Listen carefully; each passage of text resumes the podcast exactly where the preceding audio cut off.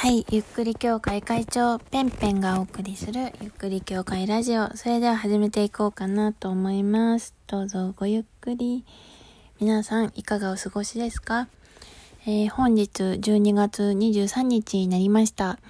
えー12月23日はですね、あの、平成天皇、今の上皇のお誕生日でね、平成の時はね、この日は天皇誕生日っていう記念日でね、お休みで、まあ、クリスマスイブ、えークリスマス天皇誕生日、過去クリスマスイブイブがセットだったみたいなね、なんかちょうどいい感じのね、シーズンにお休みがあって、なんか盛り上がりを見せていたというか、まあ今よりも経済効果がね、うん、高かったんじゃないかなって個人的に思います。はい。そんな感じですが、まあ、この12月23日というのはね、あの、歌手床、パフュームの歌手床の誕生日でございます。パチパチパチパチ。はい。で、本日はですね、あの、まあ、歌手床おめでとうという気持ちを込めて、あのまあ、歌手床誕生日だなって思った時にね、私、あることを思い出したので、ちょっと今日はね、そのことについて話そうかなというふうに思います。はい。で、話していきますよ。えー今日話すのは、歌詞床との出会いです。まあ、この歌詞床との出会いはね、あのね、まあ私の中では、あの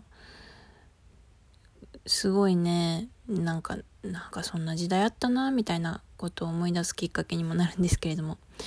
私はその時何学生だったか忘れちゃったんですけど、まあ、とにかく私はあの中高実はめちゃめちゃオタクだったんですよ。まあ気づいているかもしれないけど。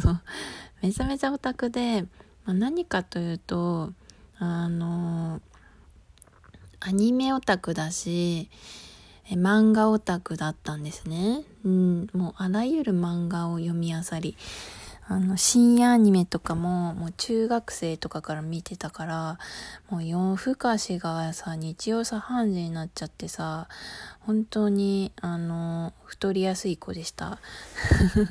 夜更かしすると太るからマジやめた方がいい、学生の時に。はい。まあ、なんかもう、体重100キロ超えっていうわけではないですけれどもね。うん。そう。まあ、いいや。その時からね、だんだん太っていった。うん。それまで結構痩せてたんだけどね、だんだんだんだん太っていったね、その時から。はい。まあ、そんなことは置いときまして、あの、そう。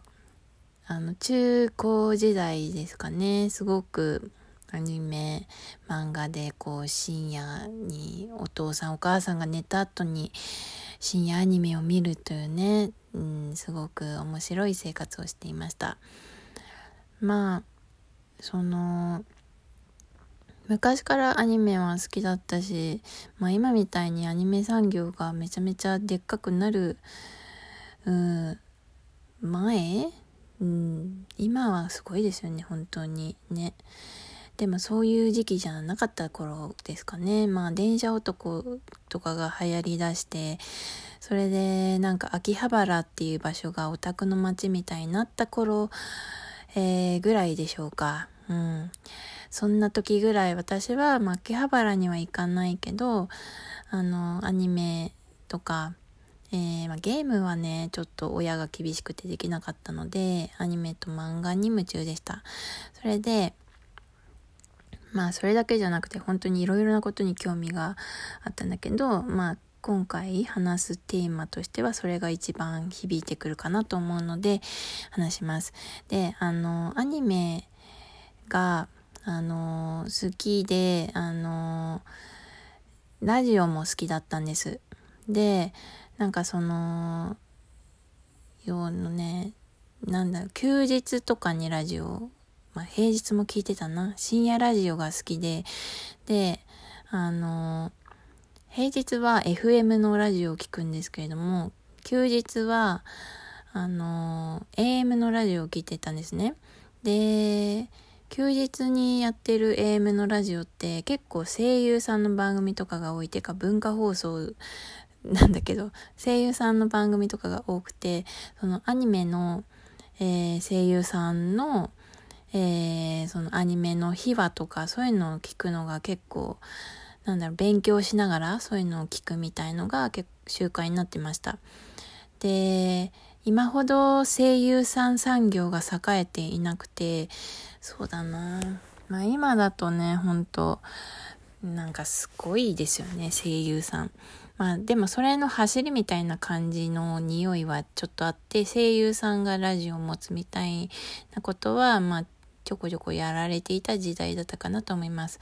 それで、まあ声優さんにも、今は全然もうわかんないんだけど、その時は、ま、詳しかったんですね。うん。でもそういう話する友達もいないから、今こういう話を初めてするんですけれども、まあ、そう。アニメとか声優さんとかそういうのにも、まあ興味があった時でした。で、あのー、そうですね。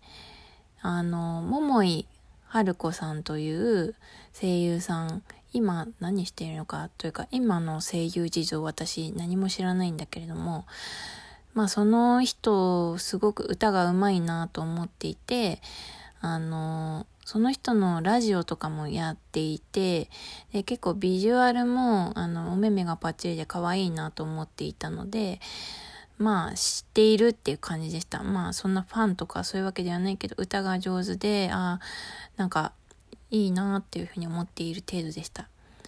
で、あの、まあ、アニメとか漫画とかが好きなので、あの、スタヤの漫画コーナーに行くのが、漫画とかアニメのコーナーに行くのが好きで、で、そこのコーナーでフリーペーパーが配られてたりとかするんですね。で、それを見るのが好きだったの。で、ただ、その時学生だからお金がなくって、そのフリーペーパーを見て、あ、今度こういうアニメがやるんだとか、雑誌とかが買えないからね。こんなアニメがやるんだとか、あの、あ、こういう、あの、なんだろう、こういう声優さんがいるんだとか、今度こういうのがやるんだって何度も言ってるけど、そういうのをね、チェックしてたんです。そのフリーペーパーで。フリーペーパーが私の情報源の全てだったと言っても過言ではない。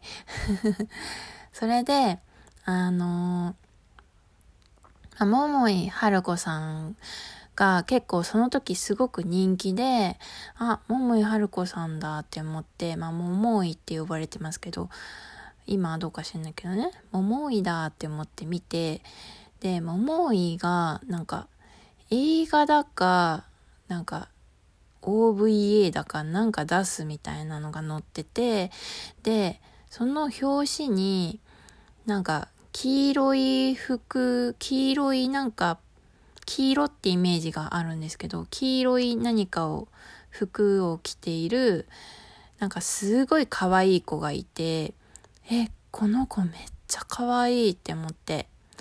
で、名前を見ると、歌詞のゆかって書いてあるんです。で、その時、私、まあ学生だから漢字読めなくて、歌詞の歌詞がわかん、読めなくて、え、何さん？読めない。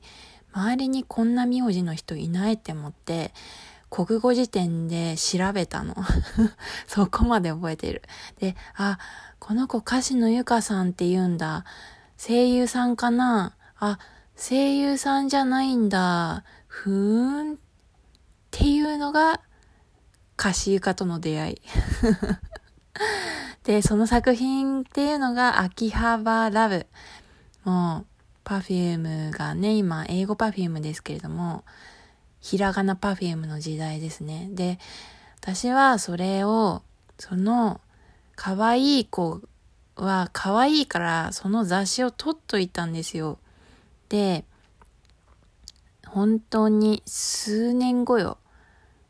数年後になって、その、取っておいた可愛い子、もう桃井とか取ってないのよ。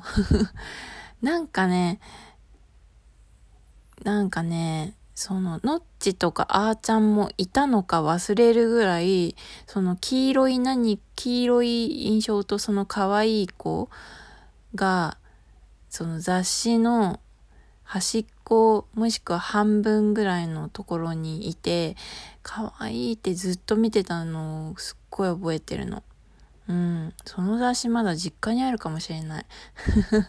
高く売れるかしら。売らないけど。そう。そんでで、なんかまあ、だからその時まだ perfume って言うんだっていう認識なかったのよ。そう。だから、歌詞床っていうのが私の本当の本当の最初の perfume の一滴ぐらいな印象。で、その後ね、その perfume っていう子が出てきて、後から、あ、桃井の秋葉原部に出てた子が、なんですね、みたいなのに、後から気づいたのよ。すごない？この出会い。私が、その声優とか、そういうのに全然もう無頓着だったら、こんな出会い方してないね。うん。そんな感じです。で、perfume 自体を初めて見たのは、武蔵野美術大学の学園祭のステージです。はい。